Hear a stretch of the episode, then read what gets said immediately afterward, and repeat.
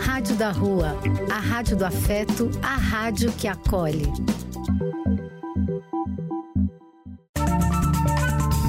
Apoio: Casa de Vó, Banho para Geral e Instituto de Políticas Relacionais. Programa e quem quiser que conte outra. Depois de ouvir uma boa história, é conversando que a gente se entende.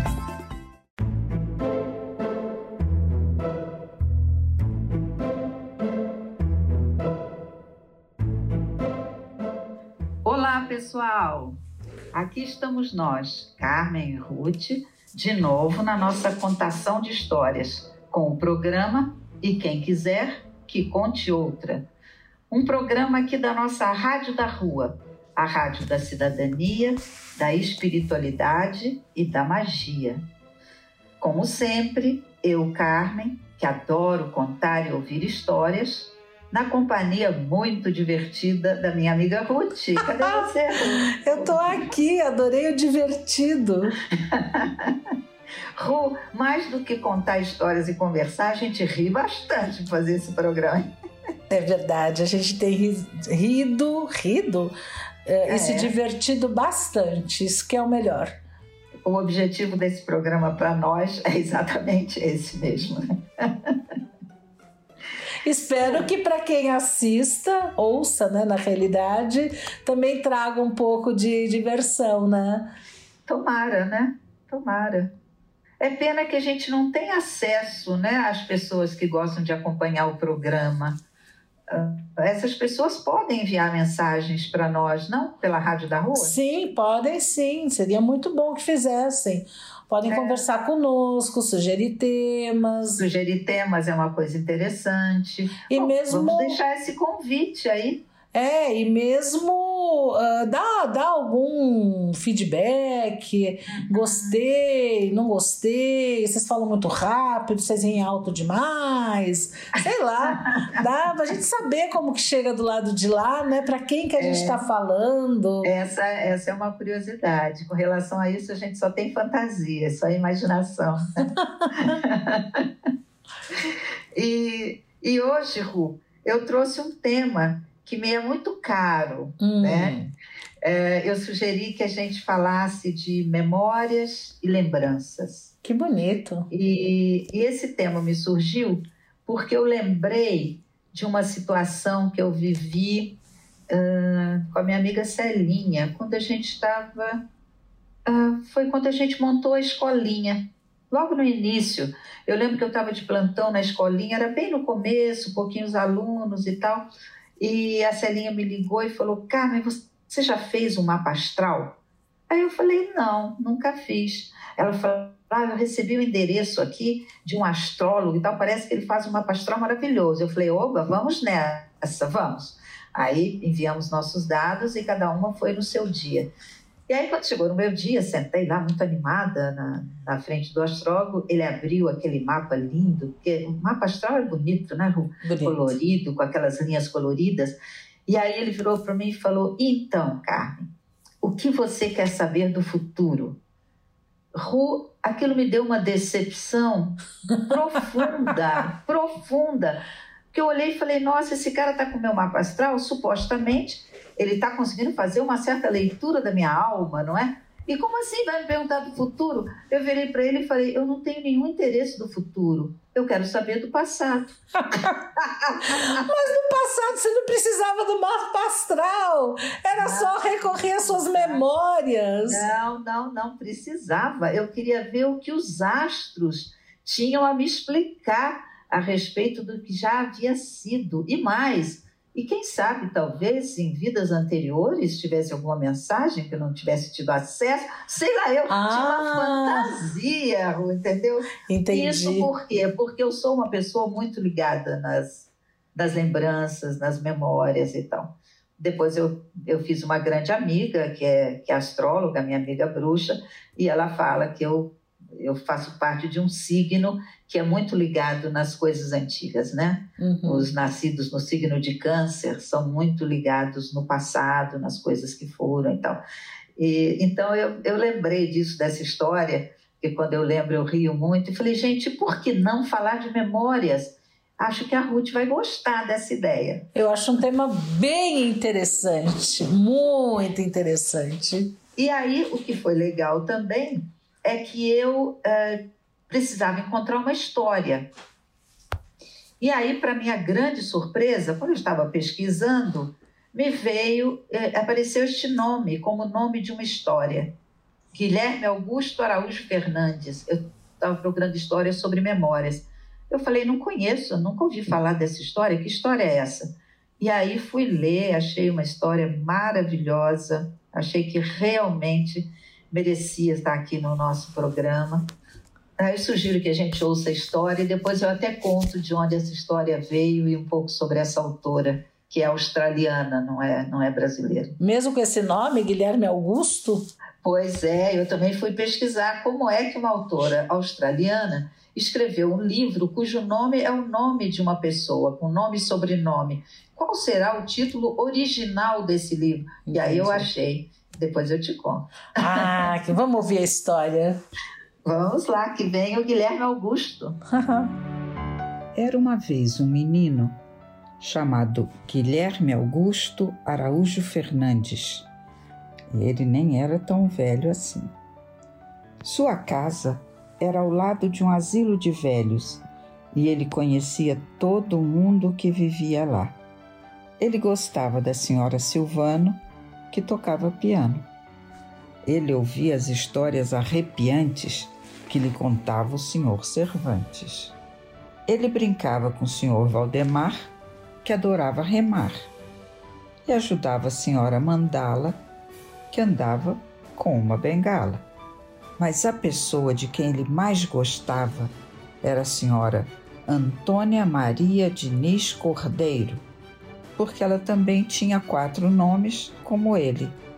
Ele a chamava de Dona Antônia e contava-lhe todos os seus segredos.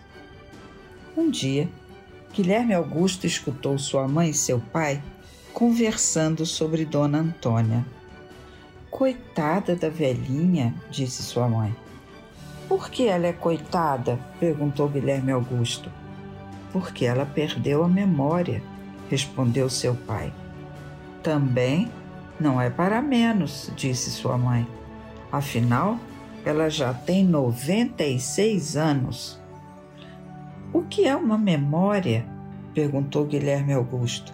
Ele vivia fazendo perguntas. É algo de que você se lembre, respondeu o pai. Mas Guilherme Augusto queria saber mais. Então ele procurou a senhora Silvano, que tocava piano. O que é uma memória? perguntou. Algo quente, meu filho, algo quente. Ele procurou o senhor Cervantes, que lhe contava histórias arrepiantes. O que é uma memória? perguntou. Algo bem antigo, meu caro, algo bem antigo. Ele procurou o senhor Valdemar, que adorava remar. O que é uma memória? perguntou. Algo que o faz chorar, meu menino. Algo que o faz chorar. Ele procurou a senhora Mandala, que andava com uma bengala. O que é uma memória? perguntou. Algo que o faz rir, meu querido. Algo que o faz rir. Ele procurou o senhor Poçante, que tinha voz de gigante. O que é uma memória? perguntou. Algo que vale ouro, meu jovem, algo que vale ouro. Então, Guilherme Augusto voltou para casa para procurar memórias para Dona Antônia, já que ela havia perdido as suas. Ele procurou uma antiga caixa de sapato cheia de conchas, guardadas há muito tempo, e colocou-as com cuidado numa cesta. Ele achou a marionete, que sempre fizera todo mundo rir, e colocou-a na cesta também. Ele lembrou-se com tristeza da medalha que seu avô lhe tinha dado e colocou-a delicadamente ao lado das conchas. Depois, Achou sua bola de futebol, que para ele valia ouro. Por fim, entrou no galinheiro e pegou um ovo fresquinho, ainda quente, debaixo da galinha. Aí, Guilherme Augusto foi visitar Dona Antônia e deu a ela, uma por uma, cada coisa de sua cesta. Que criança adorável que me traz essas coisas maravilhosas, pensou Dona Antônia. E então ela começou a lembrar. Ela segurou o ovo ainda quente e contou a Guilherme Augusto sobre um ovinho azul, todo pintado, que havia encontrado uma vez dentro de um ninho no jardim da casa de sua tia.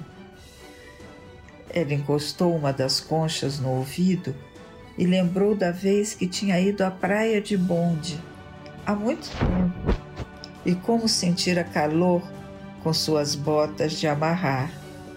Ela pegou a medalha e lembrou com tristeza de seu irmão mais velho, que havia ido para a guerra e que nunca voltou. Ela sorriu para a marionete e lembrou da vez em que mostrara uma para sua irmãzinha, que rira às gargalhadas com a boca cheia de mingau. Ela jogou a bola de futebol para Guilherme Augusto e lembrou do dia em que se conheceram e de todos os segredos que haviam compartilhado. Os dois sorriram e sorriram, pois toda a memória perdida de Dona Antônia tinha sido encontrada por um menino que nem era tão velho assim. Ru, como é que chegou aí no seu coração esse nosso Guilherme Augusto Araújo Fernandes. Oh, adorei. Adorei a história. Eu, eu, a parte assim, o que mais me chamou a atenção, como, quando ele fala que memória é algo quente, né? É, cada um traz uma visão de memória diferente, né? Exato. Isso vai enriquecendo a sua noção do, do que é memória. E eu gostei muito dessa história e tive a curiosidade de saber é, qual era o título original desse livro. Sim. Eu presumia que devia ser um nome é, de alguém, e é mesmo. A autora chama Man Fox, é uma australiana, e escreveu esse livro que fez muito sucesso na história nas escolas australianas e, e norte-americanas. E ela conta que tudo começou com as visitas que ela fazia ao seu avô numa casa de repouso. O avô dela morreu aos 96 anos, igual a dona Antônia da história, lembra? Uhum, uhum. E, e ele era perfeitamente lúcido. Mas lá não tinha crianças na casa de idosos. E ela sempre achou que o convívio de idosos com crianças pode ser um convívio muito saudável. É, né? hoje está se adotando isso. Né? Hoje está se adotando. E aí então ela resolveu escrever um livro que aproximasse essas duas pontas da vida a infância e a velhice. Uhum. E o título que ela deu para o livro é um título que juntava o nome do avô com o nome do pai dela. O título original é Wilfred Gordon MacDonald Partridge. Era uma referência ao nome do avô, Wilfred Partridge, e juntava com o nome do pai, que era Wilfred Gordon MacDonald. Que bonitinho. Então, esse é o título original. Muito bonitinho, né? Muito. E ela falou que o pai dela ficou orgulhosíssimo quando ela publicou o livro, porque era um livro que tinha o nome dele, né? dele, do pai dele, e achou maravilhoso. A ironia da história é que muitos anos mais tarde o pai dela ficou com Alzheimer e um dia ele acordou e ele não, não lembrava nem o próprio nome dele. Puxa vida. É. Mas ficou esse registro nessa história muito linda, né? em que cada um traz a sua definição de memória. Eu achei bonito demais. Uhum. A memória é algo quente, mas ela pode ser algo frio. Uhum. É algo que faz você rir, mas pode fazer você chorar. Sim. E é isso mesmo, né, Ru? Sim, memória é muito rico, né? Depende do que você lembra e como você lembra, né? Eu, uma coisa que eu. É, porque a memória, eu fui lendo a respeito de memória e fiquei vendo assim: olha, cheguei a uma, a uma imagem para mim. É memória é como se fosse um receptáculo assim neurológico, né? E aonde você vai colocando as suas lembranças. Eu acho que lembrança tem, para mim, né? Tem essa conotação assim mais afetiva, mais emocional. E a memória, mais uma conotação do, do sustentáculo, de onde a coisa é armazenada, de onde ela se dá. Né? Uhum. E, e aí eu fui voltando no tempo, que é uma coisa que eu faço com relativa facilidade, me diverte.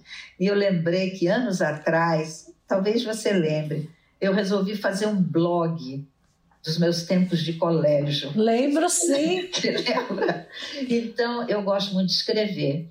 E aí eu comecei a escrever algumas lembranças, artiguinhos curtinhos sobre lembrança dos tempos de colégio. Eu falei, gente, eu vou montar um blog, vou falar com a minha amiga Jo, que continua morando lá no estado do Rio, e, e vamos fazer um blog e vai se chamar Nos Meus Tempos de Colégio.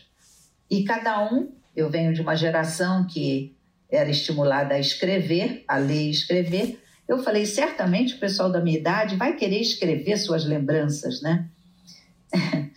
Qual não foi minha surpresa quando o blog até fez um relativo sucesso lá na minha cidadezinha e tal. Um sucesso você e escrevendo. Eu escrevendo, porque ninguém escrevia. O... Que coisa, né? As pessoas não escrevem mais essa as pessoas tinham lembranças e faziam comentários, mas aqueles comentários curtos, né? Ai, que legal, eu lembro. Ai, eu namorei um menino daquele colégio dos padres. Ai, eu, sabe assim, mas ninguém trazia o registro da história. É, eu fico pensando, e, e, quem sabe se fossem depoimentos gravados, será que não, não aconteceria? Olha, talvez, mas naquela época, imagine, já tem alguns bons anos isso, eu estava me sentindo o máximo de conseguir fazer um blog, porque você sabe que isso não é bem da nossa geração, esses recursos. Confesso que naquela época nem me ocorreu. Talvez se as pessoas fossem apenas gravar, não sei, mas de qualquer forma. Que pena, né? E que pena, porque aconteceu uma coisa muito triste, ao fim e ao cabo. Ah. Uh, o colégio foi vendido Uau. um colégio de quase 100 anos de idade, né, o Colégio das Freiras, ele foi vendido e foi uma. Nossa, para mim foi uma profunda tristeza mesmo. Mas de toda maneira já não era mais aquele colégio que você estudou, né? Não, já era outro, mas tinha a reunião das ex-alunas, né? Uhum. Uma vez por ano as ex-alunas se encontravam e faziam uma missa na capela e cantava-se o hino do colégio, era muito emocionante para todos, mas agora. Então, vou contar para você a minha experiência de memórias uh, de um povo que é sem, sem chão, vamos dizer assim. Uh, você sabe que eu tenho um grupo, que é o grupo de pessoas que fizeram um antigo ginasial comigo, né? Uhum. Originariamente nós éramos em 60, vários já se foram, já foram para outro andar, vamos dizer assim. Uh, mas a gente tem contato com todo mundo que está vivo em todos os lugares do, do, do globo, vamos dizer.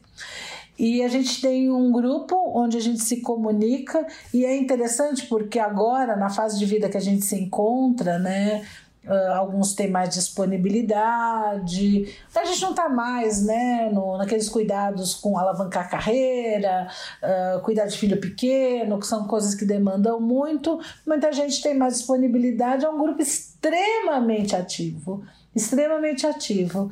E os nossos encontros, a gente marca onde fazer os encontros, não precisa ser na capela do colégio, porque nem capela o meu colégio tinha. E na realidade, o colégio, que era muito bacana, ele estava num imóvel alugado. Então, de repente, se vocês querem se encontrar, eu acho que tem essa possibilidade em tentar marcar o encontro de vocês, não mais ah, naquele não, espaço. Isso, isso sem dúvida, sem dúvida. É que você deve imaginar o que, que significava para alguém que se formou, no meu caso, por exemplo, há 55 anos atrás, você poder voltar e rever os corredores do colégio. É uma então, grande. é uma emoção que a gente não tinha porque com, com, era um colégio de aplicação da USP, que era fora da cidade universitária. Hum. Com o golpe, ele foi acabando, tá? Até que ele acabou de vez. Uh, o espaço era alugado eu até uma época votei, porque eu morava lá perto, uma época eu votei lá, mas não era mais, não era, uhum. né? É dizer, eu entendo a tua dor, porque vocês tinham essa possibilidade de se encontrar naquele espaço, mas eu acho que de repente a relação de vocês ela pode ser mantida para além, né? Sim, pode. Mas foi muito triste saber que o colégio foi vendido. É, é o fim de uma etapa. A gente, é. como teve que viver com isso desde muito tempo, né? Que foi um, foi um, um algo que aconteceu por uma época e acabou, né? Esse colégio de aplicação. Existe um colégio de aplicação que fica dentro da cidade universitária, que existe até hoje, da Universidade de São Paulo. Mas o hum. colégio de aplicação, que era fora da cidade universitária. Original ele, ele existiu por um tempo, né? Uhum. Então a gente sempre teve que conviver com isso. E a gente tem contato com os professores também. Agora, acontece uma coisa interessantíssima nessas nossas falas, nesses nossos encontros. Às vezes alguém fala, vocês lembram aquele dia que a gente pegou, sei lá, foi no Cine Biju, assistiu não sei quantas sessões seguidas do filme esse, esse, aquele outro, não sei o que lá. E algumas coisas são fatos, outras coisas não são tão fatos, são mais uh, coisas que aconteceram, etc, etc. E uma coisa que acontece com frequência é o seguinte: alguém fala de repente, gente, eu nunca vivi isso. Aonde eu estava? Ou, nossa, mas na minha lembrança era diferente. Várias vezes eu me pego, porque assim, sei lá, são 40 pessoas, vamos imaginar, as pessoas têm recordações diferentes dos eventos, das histórias. Dos mesmos eventos, não é? Dos é. Mesmos, dos Sim. mesmos eventos, quem estava ao lado vivenciando, cada um tem uma lembrança diferente. Cada um não vou dizer, mas muitos têm umas, umas lembranças muito diferentes. Hum. Nossa, não me lembro nem de ter vivido isso, ou nossa, não era bem assim. E eu falei, gente, o que acontece, né? E eu muitas vezes me pego, puxa, mas nossa, eu vivi isso, eu isso vivi assim. Comigo? Isso aconteceu comigo onde eu estava, né? E, e, se aconteceu com as outras pessoas eu estava lá e não vi, Cê... onde estava a minha cabeça naquele momento? É! Eu falei. Mas, Ru, você não tem. À medida que você foi pesquisando sobre memória, você não encontrou isso? Exatamente. Que a memória é viva. É. A memória o, não posta. O, assim? Quem escreve esse artigo é um psicólogo, ele chama Robert Nash. Ele é professor sênior, sênior de psicologia na Aston University da Inglaterra, tá? Uh, e ele começa o artigo falando assim: a sua memória provavelmente não é tão boa quanto você pensa que é. Né? A gente confia muito na memória, mas a memória não é tão confiável assim. E basicamente o que ele conta é o seguinte: a gente vai transformando as memórias. Talvez seja isso que você está tá chamando de a memória viva. De memória então, viva, é. Por exemplo, uh, depende para quem você vai contar um fato, você vai dar você não, você vai transformando ligeiramente a história. Então vamos imaginar, eu vou contar um fato para minha filha, eu vou contar de um jeito, talvez não dê tanta ênfase nas coisas que eu aprontei, entre aspas, na vida, do que se eu fosse contar para um amigo que ia contar com mais detalhes. Só que o que acontece é o seguinte: cada vez que eu conto a história, e depende do ouvinte, ela se transforma, esse é o primeiro aspecto. Depende para quem eu conto, ela se transforma, na minha memória ela fica alterada também. Né? Então, essa é a primeira coisa da, da memória ser viva. E outra coisa também é o seguinte: por exemplo, vou contar um, um experimento que foi feito. As pessoas que participaram desse experimento assistiam um vídeo de uma briga no bar. Então, o que, que eles viam eram dois homens embriagados uh, que entraram em confronto físico depois que um homem discute com seu amigo. Uh, e outro grupo vê o seu time de futebol favorito perder a partida. E depois cada pessoa tinha que contar o que tinha visto. Só que o, o experimentador ele influenciava isso. Ele falava: Nossa, por exemplo, para quem você viu naquele filme que você assistiu, aquele cara, o, o de camisa vermelha, ele ele estava querendo desde, desde o começo ele estava querendo brigar com o outro. Você notou que não era uma informação de fato, foi uma informação colocada e isso distorcia a forma que a pessoa relata a, o, o acontecido. E aí vai registrar na memória de uma outra maneira. Ou seja, cada vez que a gente vai contando, a gente é sugestionável pelo que acontece, a gente é sugestionável pelo, pelo para quem eu estou contando, que no final as memórias ficam absolutamente maleáveis. Mas não tem o velho ditado, Ru? Quem conta um conto aumenta, um, aumenta ponto. um ponto. Esse é um ditado antigo, né? E acho que tem a ver com isso que você está falando.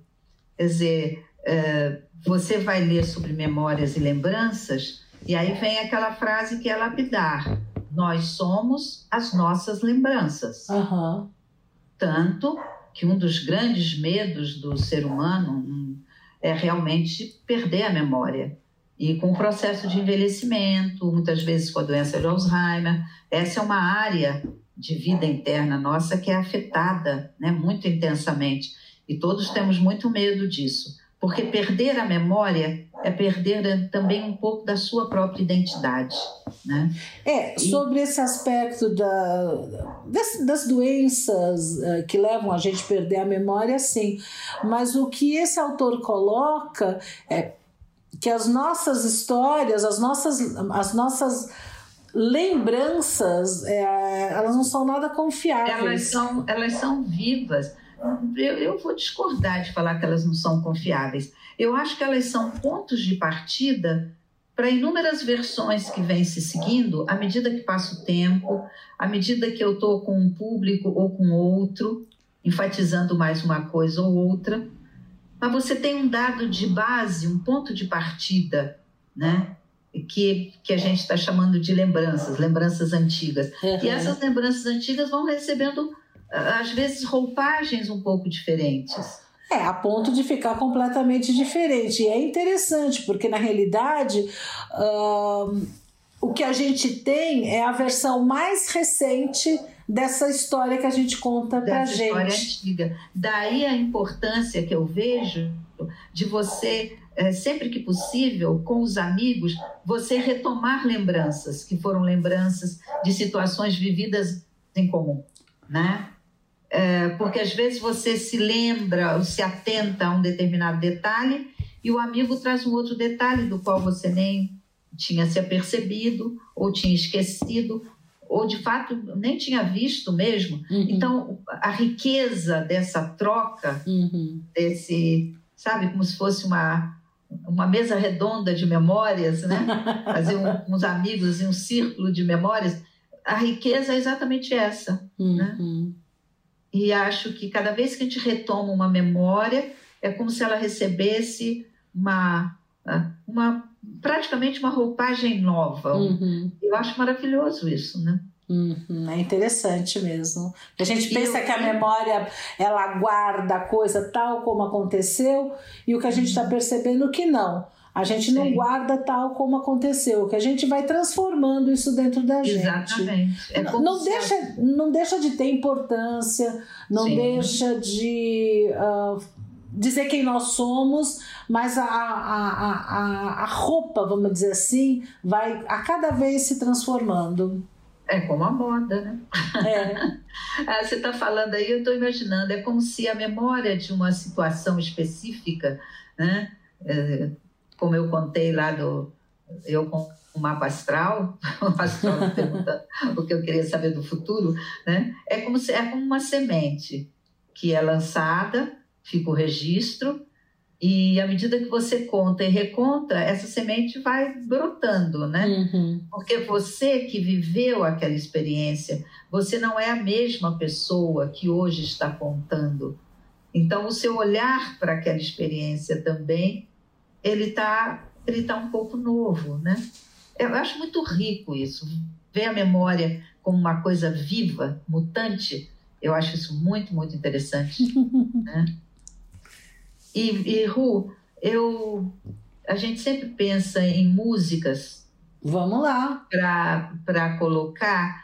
E esse programa vai ser um programa de música, de músicas de, de nostalgia. Ah, tem uma música que eu sempre gostei muito, que chama é um samba, que chama Naquela Mesa, que é em homenagem a, a um músico da, dos tempos antigos, que é o Jacó do Bandolim.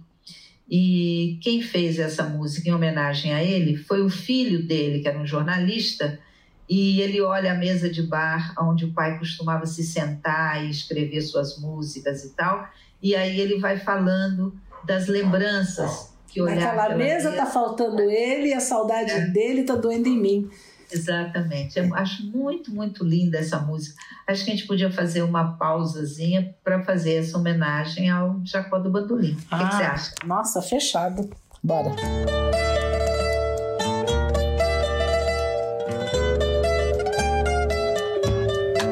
Naquela mesa ele sentava sempre e me dizia sempre o que é viver melhor Naquela mesa ele contava histórias que hoje na memória eu guardo e sei de cor. Naquela mesa ele juntava gente e contava contente o que fez de manhã. E nos seus olhos era tanto brilho que mais que seu filho eu fiquei seu fã. Eu não sabia que doía tanto uma mesa num canto, uma casa e um jardim. Se eu soubesse quanto dói a vida, essa dor tão doída não doía assim. Agora resta uma mesa na sala e hoje ninguém mais fala no seu bandolim. Naquela mesa tá faltando ele e a saudade dele tá doendo em mim. Naquela mesa tá faltando ele e a saudade dele tá doendo em mim.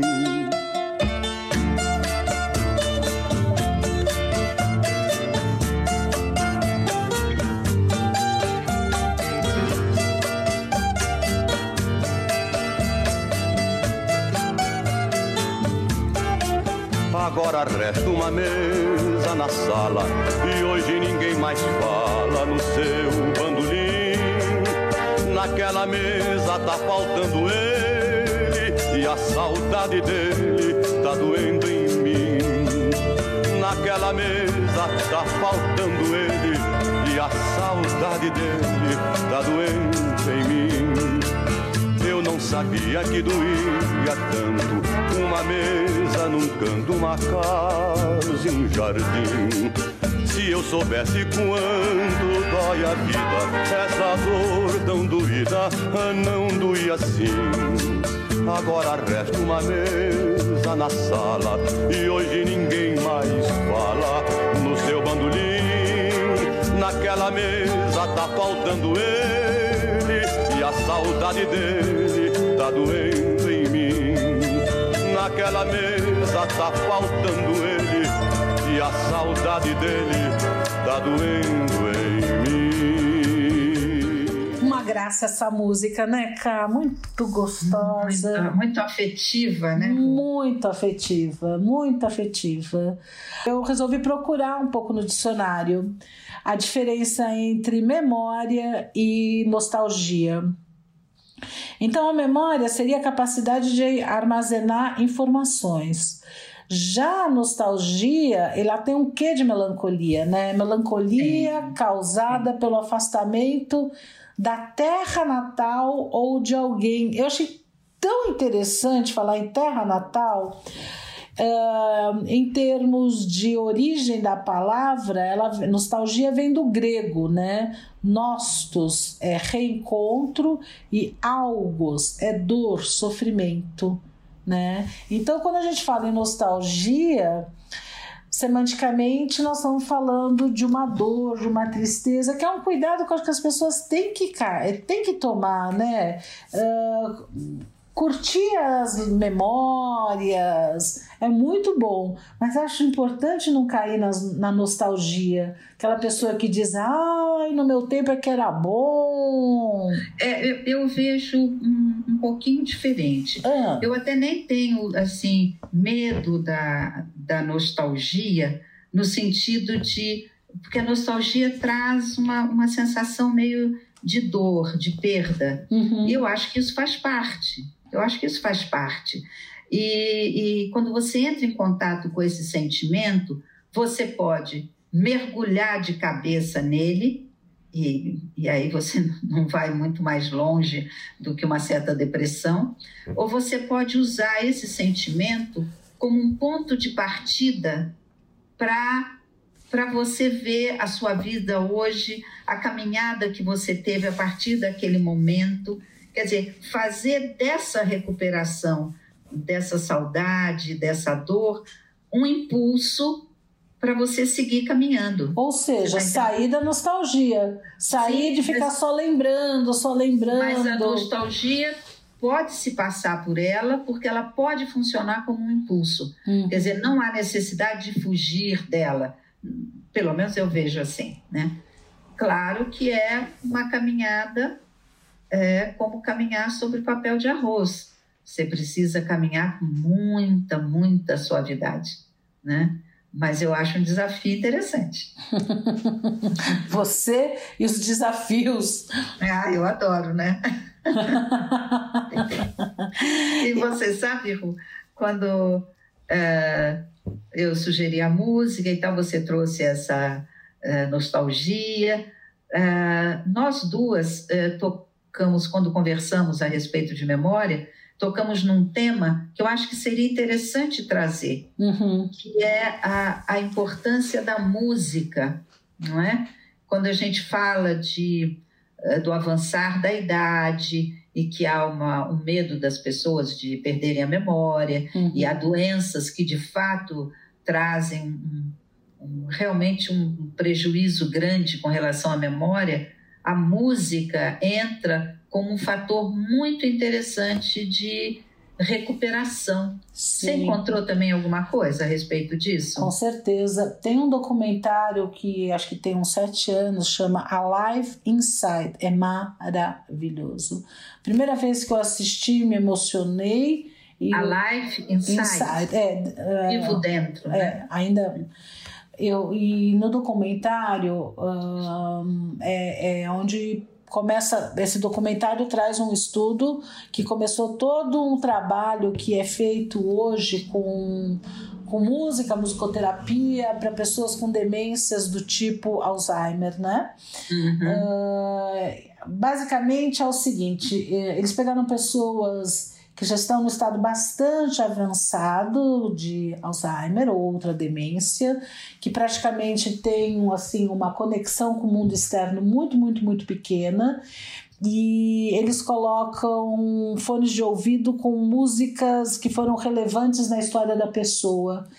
E é interessantíssima a transformação que acontece. Tem, por exemplo, um homem negro que ele era da Marinha e toca para ele uma música, aquelas músicas né, meio marciais. Aquelas marchas militares. Uma, da, específica da Marinha. O Nossa. cara, ele tá com o corpo todo encurvado, aquele corpo vai ficando ereto, vai como se fosse assim, inflando novamente, e ele começa a cantar, ele, ele ganha uma vivacidade que é uma coisa é maravilhosa. Outro que me chamou também a atenção é uma era uma dançarina clássica e para ela colocaram em geral eles perguntam para a família né para saber para que tem esse registro das músicas que eram relevantes eles pegaram uh, eles colocaram no fone de ouvido de uma ex bailarina né? O Lago dos Cisnes. E é bem a uhum. hora da morte do cisne. O, aquele corpo dela totalmente paralisado, encurvado, ele, ela começa a mexer as mãos e as mãos ainda têm aquela movimentação de bailarina né? Uhum. E de repente não é mais a bailarina que está lá, é o cisne mesmo. Olha, uhum. é maravilhoso. E, e, esse documentário, então, ele relata esse experimento que foi feito e que começa toda uma nova área do tratamento de pessoas com essas doenças, né, que afetam a memória, o quanto a música vai para algum outro lugar, vamos dizer assim, e consegue reconectar as pessoas. Kant que dizia, né, que música é a arte que anima. A arte que anima. Porque realmente essas pessoas elas são reanimadas pela música. Sim. É maravilhoso. E você falando dessa antiga bailarina que começa a fazer os, os gestos, né, os movimentos de mão da morte do cisne, me lembrou uma coisa que eu também acho muito interessante, que é a memória muscular. Uhum. Não é? O pessoal fala que a memória não é apenas esse registro de situações e eventos e tal, eh, dos quais a gente se recorda de uma forma mais ou menos colorida, né? mas ela se dá também a nível da musculatura. Então, tem uma frase clássica que as pessoas dizem que é: a gente nunca se esquece como é andar de bicicleta, não tem isso? Uhum, sim. A gente não, se, se, um dia você aprendeu a andar de bicicleta, você nunca esquece, né? E, e aí as, os pesquisadores têm mostrado que, de fato, existe uma memória muscular. Uhum. E essa memória muscular vem da atividade física que a pessoa desenvolve. Então, de qualquer se, atividade, na realidade. Qualquer atividade, qualquer. Uhum. É, se você, durante uma fase da sua vida, praticou natação, ou você praticou arte marcial, ou você praticou musculação, ou praticou corrida, qualquer, qualquer atividade física, que esse tipo de atividade é, provoca o surgimento que eles chamam de núcleos nas células, que seriam estruturas responsáveis por produzir proteínas né? E que essas estruturas é que mantém na musculatura a lembrança daqueles movimentos, né? E, e até essa pesquisa fala uma coisa que eu achei uau, não imaginava. Ele dizia: quando um atleta é pego no doping, quer dizer, ele tomou uma substância para melhorar a atividade muscular dele, essa atividade muscular dele vai guardar a memória desse doping, por mais que nunca mais ele tome nada. Uau! Uau! Por quê? Porque uma vez a atividade física sendo feita, esse registro muscular permanece. Então, depois de um tempo de sedentarismo, qualquer pessoa que praticou qualquer tipo de atividade física, ficou sedentária um tempo, quando volta a malhar, muito rapidamente o corpo o corpo lembra, uhum. não é? Uhum. A gente sabe disso, a gente parou de malhar na pandemia e voltou depois, e o corpo tem memória, né? Uhum. Isso eu acho uma coisa maravilhosa, Ru. É, fica registrado, né? Fica, fica registrado. E eu fui é, dar uma olhada, o, o pessoal é, tinha um artigo que dizia é, como é que a gente faz para relembrar, né? A gente sabe que boas memórias são muito importantes para dar um, uma sensação de bem-estar, né? E como é que a gente faz para relembrar a, as nossas experiências antigas? Aí eles dizem: olha, primeira coisa para você ter esse registro é você focar intensamente em cada momento que você está vivendo. Uhum. Então, boas memórias são criadas quando se vive um determinado momento intensamente. Então, essa é uma coisa. A outra é guarde recordações. E as recordações não precisa ser necessariamente tirar uma foto ou fazer um vídeo, que isso é coisa recente, né? E nem sempre você teve possibilidade desse registro. Mas de repente você guarda um papel de bombom Uhum. Ou guarda uma folha bonita uhum. que você encontrou naquele momento, naquele dia. guarde recordações. Depois, ah, quando você fala em guarda, é guarda mesmo, fisicamente. Guarda mesmo, fisicamente. Ah, entendi. Guarda fisicamente. Tem a sua caixinha de lembranças, né? Uhum. A, a outra, uh, o outro movimento que é importante, aí vem o papel dos amigos, né? Aprenda a dividir suas experiências. É, uma das formas mais efetivas de você guardar uma memória é compartilhar com outras pessoas. Depois vem uma, uma dica que é clássica para toda e qualquer coisa: cuide da sua saúde. Uhum. As nossas memórias são arquivadas no nosso cérebro e a saúde do nosso cérebro depende da saúde do nosso corpo. Beba bastante água, coma bem, pratique atividade física. E sono também. Sono, olha, Ru, você completou uma coisa que não está aqui, mas o sono também é importante. E a última coisa, foque nas boas lembranças. Uhum. Ficar remoendo lembranças ruins não te ajudará a crescer. Dirija o seu foco para as boas lembranças. Quando estiver em algum momento melancólico, lembre-se de uma viagem, de uma conversa, de alguma coisa legal e especial que também você viveu. Uhum. Eu achei que essas dicas para como relembrar e guardar boas memórias, eu achei que eram interessantes. É, é, completando, eu não sei o quanto ficou claro que memória tem muito a ver com atenção. Quanto mais uh, atentamente, intensamente você vive um, uma determinada situação, maior chance para ela ir para o seu arquivinho de memórias. Sim, sim.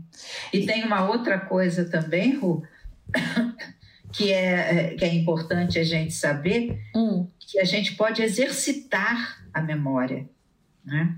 Existem atividades uh, simples que te ajudam a exercitar a memória.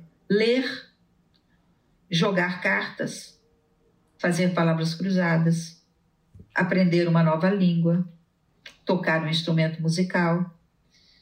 Pode parecer que não, e mas tem... são atividades que te ajudam no, no exercício da memória. O próprio treino da memória, propriamente dito. Ao invés de simplesmente vou ligar para Fulano, tenta primeiro qual é mesmo o telefone do Fulano. Depois pode até olhar na agenda, mas primeiro tenta. Qual é o telefone do fulano? Uh, exercitar nesse sentido, não só com outras atividades, mas também com atividades de memória mesmo. Né? Você sabe, Ru, que eu conversei eu devo ter comentado com você. Eu conversei com um neurologista outro dia e fiz essa pergunta de um milhão de dólares, né? Porque todos os que estão à minha volta, assim, amigos próximos, todo mundo já vem relatando problemas de memória. Puxa, esqueci o nome disso, esqueci o nome daquele autor, o nome daquele livro. E aí eu perguntei para o neurologista, falei, é comum quando começar a se preocupar com a questão da memória? E aí ele deu uma resposta que eu imediatamente compartilhei com todo mundo. Ah. Ele falou: Olha, Carmen, o que importa é o discernimento. Se você me diz que você esqueceu, fala, puxa vida, eu queria te falar o nome de um livro e esqueci. Quer dizer, você tem consciência que esqueceu. Ou então alguém vem e fala, puxa, eu fiz o café e esqueci de desligar o fogão, tem que prestar mais atenção. E aí você percebe o risco que esse tipo de esquecimento acarreta. Ele falou: se você tem discernimento disso, tá esse problema de memória não tem nada a ver com demência, Alzheimer, etc. Ah, Tem entendi. cansaço. Você está preocupada de quando a falta de memória é um sinal de algo mais comprometedor. Mais de alguma doença, de algum começo de algum processo degenerativo. Entendi. Né? E, e aí ele deu essa resposta que para todo mundo que eu falei, todo mundo ficou aliviado e aplaudiu. Uau! ele falou: você tendo discernimento de que você esqueceu, fala, puxa vida, eu esqueci. Ou olha, puxa, eu esqueci uma coisa que era de alto risco. isso está tudo ok. Preste mais atenção. Agora, você, você com certeza se lembra de que tem uma série de doenças, né, ou de probleminhas que interferem com a memória. Por exemplo, a ansiedade interfere muito com a memória. Então, se você, se você vive um episódio onde você está muito ansioso, provavelmente a, a memória que você vai ter desse episódio vai ser ou pequena, ou reduzida, ou alterada. Um, o estresse também influencia a memória. E a depressão, então, nem se fale. Quer dizer, uhum. às vezes os problemas de memória Pode ser um mero esquecimento, como você está falando, outras vezes pode ser sinal de, de uma comorbidade, de um outro problema que está aí, né? E Ru, como eu sempre gosto muito de lembrar das crianças, uhum. né? eu fui dar uma olhada como é que a gente pode ajudar a criança a criar suas memórias, especialmente as memórias das lembranças em relação a você mesmo. Uhum avô, avó, tio, não é? E aí eu achei muito bonitinho que tinha um site que tinha uma sugestão, criando memórias. Primeira coisa, esteja presente na vida da criança, uhum. sempre que for possível. Uhum. Né? Depois, compartilhe a sua rotina e as suas lembranças com as crianças. Às vezes pode parecer, não é que, como é que você foi na escola? Como é que foi o seu dia na escola? é importante uhum. ter essa troca e ouvir isso. Mas também é importante você dizer: olha, o meu dia hoje eu fiz tal coisa, aconteceu não sei o que, encontrei com Fulano. Compartilhar com a criança o seu dia. Depois, um outro que eu, quando eu li, eu ri muito, porque eu lembrei do meu neto, Fran. Ouça suas músicas preferidas com a criança. Uhum. Aí eu lembrei, quando o Fran era pequenininho, ele estudou na minha escolinha. Então, nos meus dias de plantão, eu levava ele para a escola, levava e trazia. E aí a gente põe ele na cadeirinha e eu entrava no carro, ia colocar um CD, virava para ele. E então, Fran, o que vamos ouvir? Aí ele virava com aquela vozinha de quem estava começando a falar, dizia: o Elvis da vovó. Então, durante muito tempo, qualquer música que eu colocava era o Elvis da vovó. Eu lembrei disso. Mas ainda bem que funcionou com ele, porque tem uma lembrança com a minha filha. A gente também curtia muito Elvis. Colocamos o Elvis para ela, ela ouviu o, o, o disco inteirinho. Depois ela chorou. Não gostei. Não acredito. Ou seja, o legal seria músicas que a criança curta também, né? Não, eu acho importante você compartilhar as suas músicas preferidas, mesmo que seja para a criança dizer, ai, não, não gosto dessa música, mas ela sabe que era uma das suas músicas preferidas. Uhum. Isso eu acho importante, uhum. né? Felizmente, o Fran gostava de ouvir. Ainda bem, né? Da vovó. É. E a outra coisa para. Eu lembrei muito de você, você é muito ligado em receitas diferentes, refeições diferentes. Uma coisa importante para criar memórias, vale aí para o seu neto, hum. é compartilhar a refeição e cozinhar junto. Ah, cozinhar junto é uma delícia, né? É. E a última coisa, nós brasileiros somos dados a ter mesmo, é contato físico, né? Uhum. É tocar, abraçar, é pegar no colo. Né?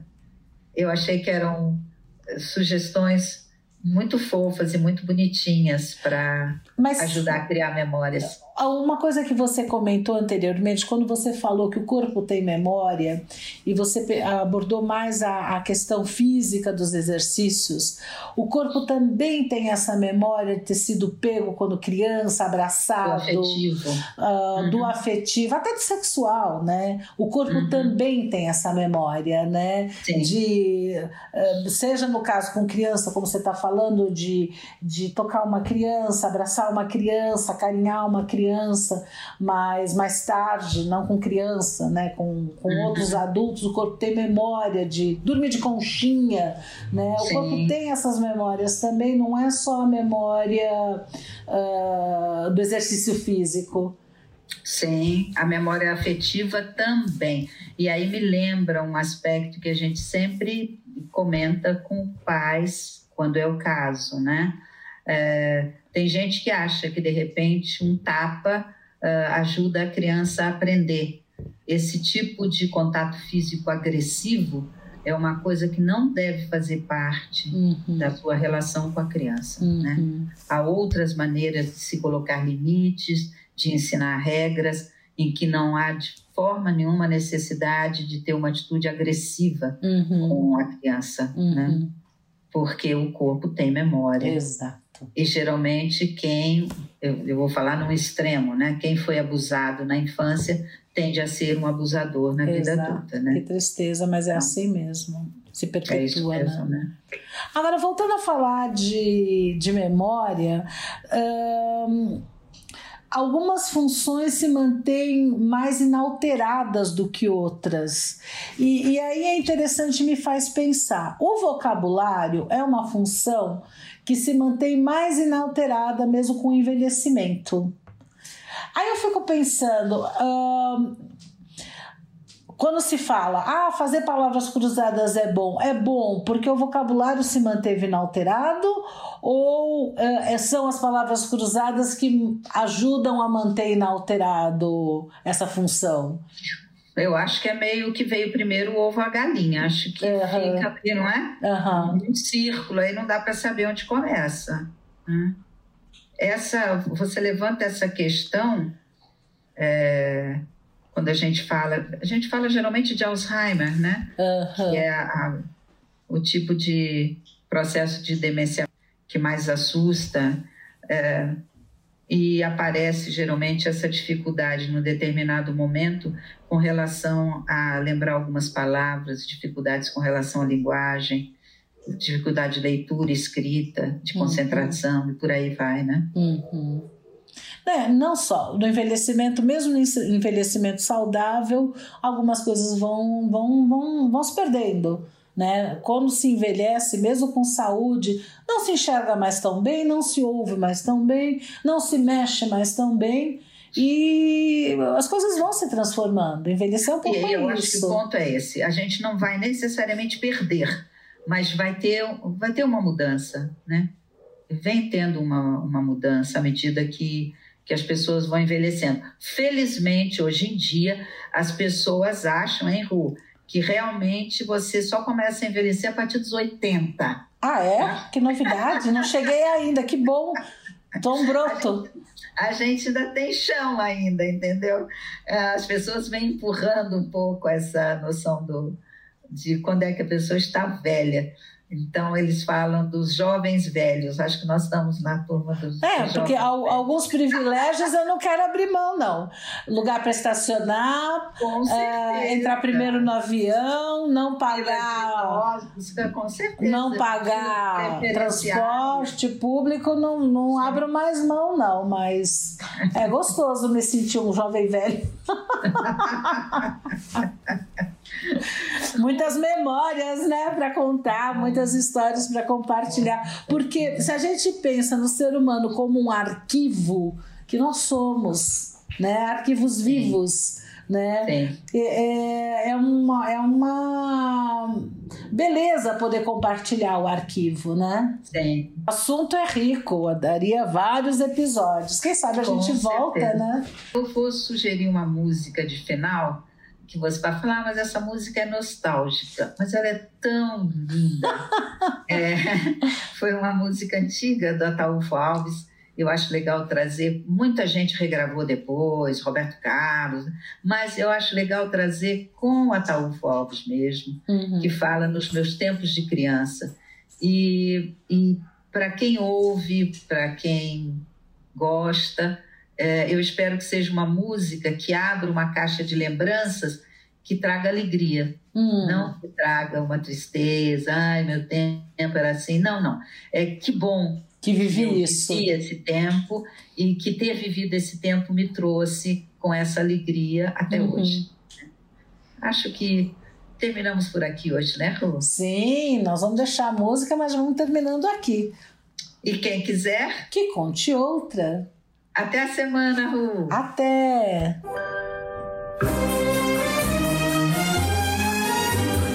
Eu daria tudo que eu tivesse pra voltar aos dias de criança. Eu não sei pra que que a gente cresce. Se não sai da gente essa lembrança. Ah, aos domingos missa na matriz da cidadezinha onde eu nasci. Ai meu Deus, eu era tão feliz no meu pequenino Miraí. saudade da professorinha que me ensinou beabá. Onde andará Mariazinha?